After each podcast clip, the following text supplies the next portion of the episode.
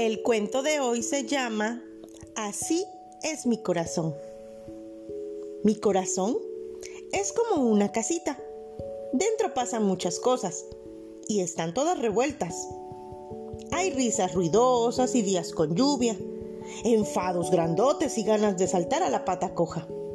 Hoy voy a abrir la puerta de mi corazón para invitarte a pasar. Cuando estoy contenta, mi corazón parece una estrella grande y brillante. No puedo parar de sonreír. Y me vuelvo tan dulce como un caramelo. Parece que puedo volar y saludar a todo el mundo desde arriba. Y cuando quiero vivir aventuras, nada me puede parar. Mi corazón se vuelve tan alto y fuerte que llega hasta las nubes. ¡Uy! Mira lo que hago y qué valiente soy. Pero si estoy enfadada, ¡ay! mi corazón grita y patalea y parece a punto de explotar. Cuando veas que mis cachetes se ponen colorados, ten mucho cuidado. Si estoy tranquila, mi corazón pesa tan poquito como un globo. Y yo floto como si fuera un copito de nieve, suave y redondito. Es como estar en brazos de mamá o de papá. Si me peleo con mis amigos, ¡oh! Y me duele el corazón. Parece que se me va a romper en trocitos. Pero una palabra de perdón y un besito me curan enseguida. Cuando estoy triste, es como si un elefante gris gigante se colgara en mi corazón. Ocupo mucho sitio y me aprieta tanto que se me escapan las lágrimas. Por suerte, si pienso en cosas bonitas, el elefante gigante se marcha. Entonces, en mi corazón sale el sol y crecen plantas y flores como si fuera primavera me siento tan lleno de esperanza. Si tengo miedo, porque mi cuarto está a oscuras y oigo ruidos, el corazón me late deprisa. Pum, pum, pum, pum, pum. ¡Qué susto! ¿Será un lobo o un fantasma? Enciendo la luz. ¡Ay! Solo es un peluche. Se había caído de mi cama. Cuando estoy impaciente, porque sé que papá y mamá van a darme una sorpresa, mi corazoncito salta. Me río, doy vueltas, no puedo estar quieta. ¿Qué será? Quiero saberlo ya. A veces quiero jugar solo un rato, sin enseñarle mi corazón a nadie. Entonces me disfrazo de ardilla y me escondo entre las ramas de mi árbol secreto. Allí me siento segura visto? Mi corazón es como una casita con jardín, donde viven muchos sentimientos juntos. ¿Cómo es tu corazón?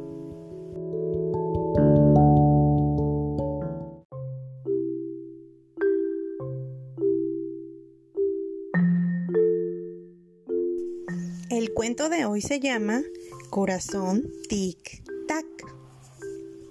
Lautaro es el hermano mayor de Magali.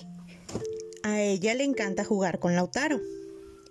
A veces se pelean, como todos los hermanos. Pero cuando Magali mira y lo observa, él se muere de amor. Y juegan a las carreras juntos. Se quieren mucho y se abrazan. Les gusta mucho bailar. Él le enseña pasos maravillosos. Y ella se siente toda una bailarina. Todas las mañanas, los papás preparan el desayuno. Riquísimo, por cierto. No hace falta que despierten a los chicos. Ellos solos comienzan a desperezarse por el aroma del café con leche. Cuando los chicos terminan el desayuno, se ayudan a ponerse las mochilas y se suben al auto. Un gran beso y comienzan el día.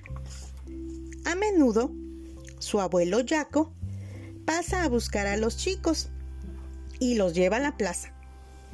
Los tres juntos levantan un barrilete y la pasan genial. Era un día soleado y los chicos se levantaron con más ganas que nunca. Era martes y ese es el día que su abuelo Jaco los pasa a buscar después del jardín para ir a la plaza. Un riquísimo olor a café invadió toda la casa. Se escuchaban voces de una charla entretenida y después un silencio. Casi inmediatamente sintieron un tac. A Jaco se le cayó la taza. Escucharon ese sonido sordo y seco. Nunca más lo volvieron a ver. A Lautaro le dijeron que se había ido. Pero él no recuerda nada más que eso. Lautaro extraña a su abuelo Jaco. Lo extraña mucho. Tiene ganas de volver a caminar de su mano. Él siempre tenía las manos calientitas. También tiene ganas de jugar a los autos en la pista. De cantar con esa voz ronca que hacía que se rieran tanto. ¿Lo extraña tanto de verdad? El tac volvió a su cabeza. Ese sonido. Lautaro lo conocía.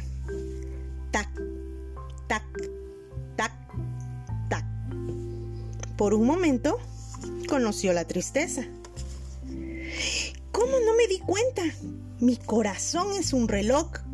Tic-tac, tic-tac, tic-tac. ¿Le tendré que cambiar las pilas? ¿Le habrá entrado agua cuando los metí a la pileta? ¿O será tal vez un reloj más antiguo como el de mi abuelo? ¿Y si es un modelo viejo tendré que darle cuerda? Y ahí, Lautaro entendió que después de jugar carreras con Magali, su corazón tic-tac anda fuerte. Fuerte su corazón. Tic-tac, tic-tac. Y por el contrario, cuando recién se levanta, su corazón tic-tac va más lento. Su hermana Magali debe tener uno chiquito y de color de rosa, porque le gusta dar abrazos muy románticos. Su papá uno más moderno y sumergible, porque le gusta mucho nadar. Su mamá uno despertador, porque tiene mucho que hacer. Casi lo ensordece. Tic, tac. Lautaro buscó el reloj con cadena de su abuelo Yaco. Lo abrió y escuchó ese viejo tac. Pero esta vez su sentimiento cambió había una foto de él y su abuelo, de cuando él casi era un bebé. Cuando abro el reloj tac, vienen lindos momentos. Un montón de recuerdos. Voy a hacer un papalote. Tic, tac, tic, tac. Y colorín colorado, este cuento se ha terminado.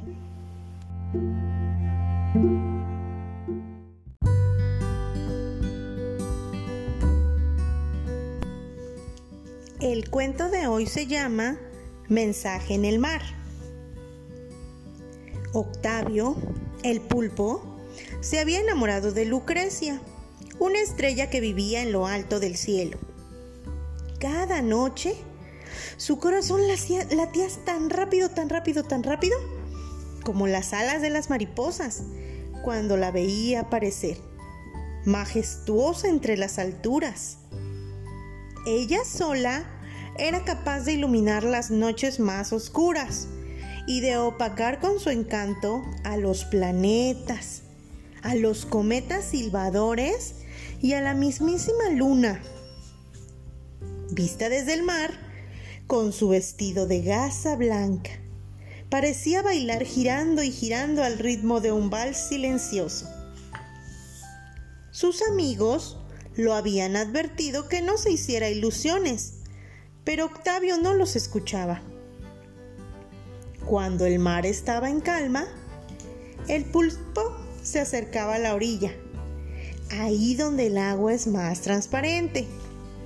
Estiraba bien los brazos, simulando ser una estrella, y pasaba largas horas mirando hacia el cielo, con la secreta esperanza de que Lucrecia lo viera y se enamorara de él. Habría intentado las hazañas más temerarias para hacerse notar. había escalado los altos corales y barrenado olas inmensas en los lomos de los delfines. Había trepado a la cadena del ancla de un barco pesquero para estar más cerca de su estrella. Pero nada, nada parecía conmoverla.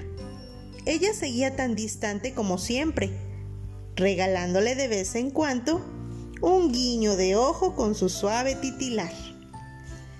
En el mar había cientos de estrellas, de todos los tamaños y de todos los colores. Más o menos coquetas, más o menos bonitas. Pequeñas como perlas o grandes como las medusas doradas de los mares cálidos. Las había rosadas, amarillas, azules, con delantales de espuma, violetas, con largas trenzas de alga y blancas como los corales de las playas. Pero ninguna era, a sus ojos, tan resplandeciente como su estrella. Sí, definitivamente su estrella era distinta a las demás. El tiempo pasaba, y aunque él se esforzaba demostrándole cuánto la admiraba, sus, sus intentos resultaban inútiles. Un buen día, Octavio perdió toda la esperanza de conquistar su corazón. Y sumido en la tristeza se hizo un pequeño ovillo y rodó bajo una piedra. Su piel de terciopelo azul se opacó y sus ojos dejaron de brillar como dos monedas de oro. Sus amigos, preocupados, se reunieron en la cueva del cangrejo Tiberio para ver cómo podían ayudarlo. Octavio está muy mal, ya no quiere comer, decía la langosta. Tampoco quiere deslizarse conmigo, agregó angustiada la medusa. Con nosotras, dijo una almeja. Tenemos que hacer algo. Hay que sacarlo a flote, dijeron todos sus amigos. Después de discutir por largo rato, pensaron que tal vez la estrella, que vivía cientos de miles de kilómetros de ahí, debía enterarse de los sentimientos de su buen amigo. Entonces decidieron hacerle llegar un mensaje de amor. La medusa Úrsula donó cintas de plata. Las langostas cortaron con sus pinzas algas y corales. Las ostras y las almejas trajeron en sus bocas espuma fresca de la orilla. Las sardinas con sus aletas formaron enormes racimos de burbujas. El calamar también quiso ayudar juntando algunas gotas de su tinta en un caracol. A escondidas trenzaron guirnaldas con las cintas plateadas y escribieron una a una las palabras de un poema que cosieron con hilos de algas. El poema hablaba de Octavio y de su amor. Cuando la obra estuvo terminada, todos se miraron satisfechos. Cuatro delfines se encargaron de disponerla sobre la superficie del mar. Era tan grande y vistosa que resultaba imposible no verla. Aquella noche, Lucrecia apareció envuelta en su vestido vaporoso. Lo primero que vio fue el mensaje escrito en el mar. Su corazón comenzó a chispear por supuesto que se había fijado en Octavio, si era el pulpo más valiente que jamás hubiera visto. Ella también había disfrutado en secreto de su compañía, todas aquellas noches en que Octavio se había tendido en la orilla. Pero le resultaba difícil creer que él se hubiera fijado justamente en ella, si en el cielo había miles de estrellas. Lucrecia empezó a girar más y más rápido, irradiando una aureola blanca descendió hasta el fondo del mar, dejando a su paso una estela, como un tul de novia. Cuando la estrella por fin se sumergió en el agua, Úrsula, Tiberio, las almejas, los delfines, las ostras, las sardinas y el calamar quedaron hechizados al ver cómo el mar se iluminaba con sus rayos mágicos. Un rayito tibio se coló por debajo de la piedra donde se ocultaba Octavio la luz lo acarició. El pulpo abrió primero un ojo y después el otro. Se asomó afuera de su escondite para ver qué pasaba. Justo a su lado, sonriente y serena, estaba su amada amiga. En el mar hay cientos de estrellas, de todos los tamaños y colores, más o menos coquetas, más o menos bonitas, pequeñas como perlas o grandes como las medusas doradas. Las hay rosadas, amarillas, azules, violetas y blancas, como los corales de las playas.